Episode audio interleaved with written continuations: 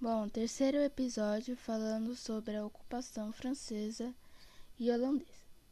Entre os séculos XVI e XVII, os holandeses e franceses invadiram a nossa praia, ou melhor, a praia dos portugueses, que eram os colonizadores do Brasil e tentaram ficar fincar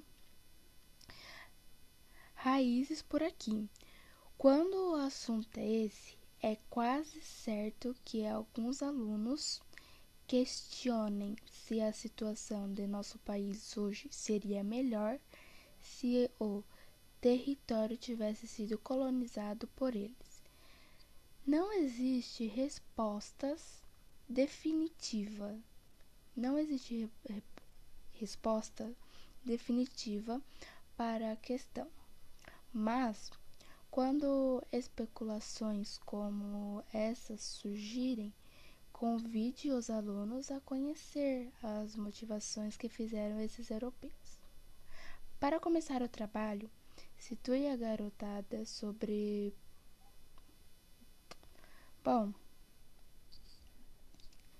em diante dessa situação de Portugal, solicitou ao então governo geral do Brasil, Mendonça, 1500 e 1572, que retomasse o controle em 1567. Suas tropas derrotaram a linha de frente, de frente francesa, Villegagnon, que era tido como traidor, ora da reforma protestante, ora da Igreja Católica retornou à França antes evitou assim ser preso pelos portugueses. Então aqui, então eles para eles não para eles evitarem isso tudo quando reformaram a Igreja Católica, eles retornaram à França para não ter é, guerra